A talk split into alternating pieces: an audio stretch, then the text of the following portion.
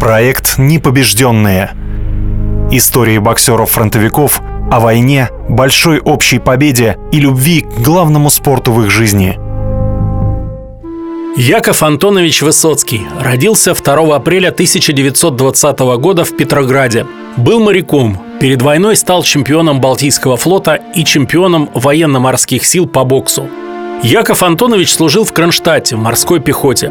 В первые дни войны, когда Германия напала на Эстонию, Яков тоже отправился туда.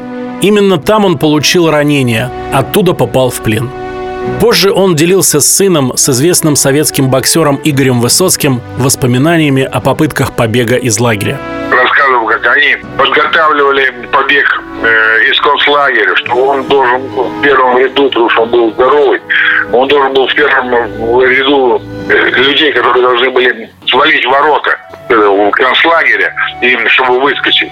Он должен был держать. Но получилось так, что то все стихийно почему-то получилось. И где-то прям толпой ломанулись э, эти ворота сносить.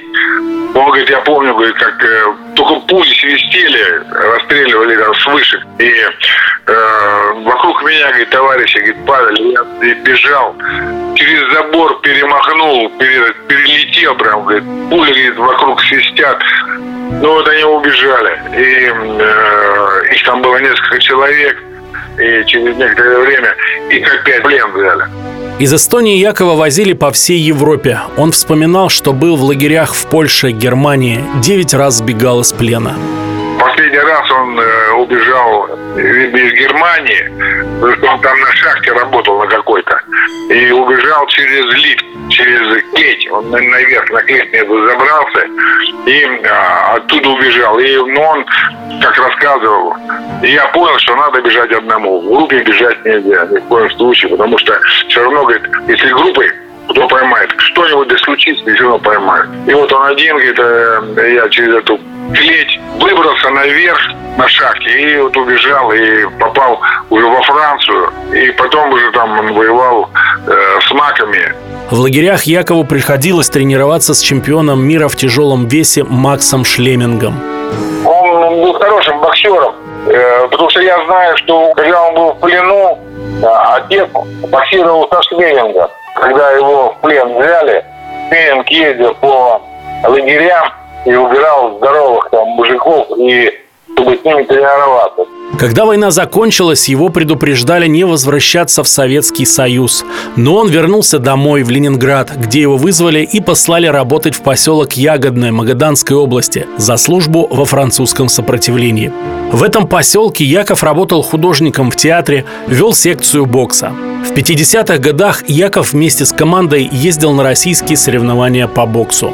О характере Якова Анатольевича и его любви к боксу рассказывала также жена Игоря Высоцкого, Марина. Ну, это был уникальный человек по широте души, по силе характера, невероятный, которого сломать было практически невозможно. Уже одно то, что у него было 9 побегов из концлагерей, говорит о его характере. Боксер он был, ну, давайте так, э, это был состояние его души. Он никогда не сдавался. Он всегда шел вперед. Бокс он любил, даже как любил, наверное, это состояние души все-таки. Боксом он занимался всю свою сознательную жизнь и выпить до самой смерти.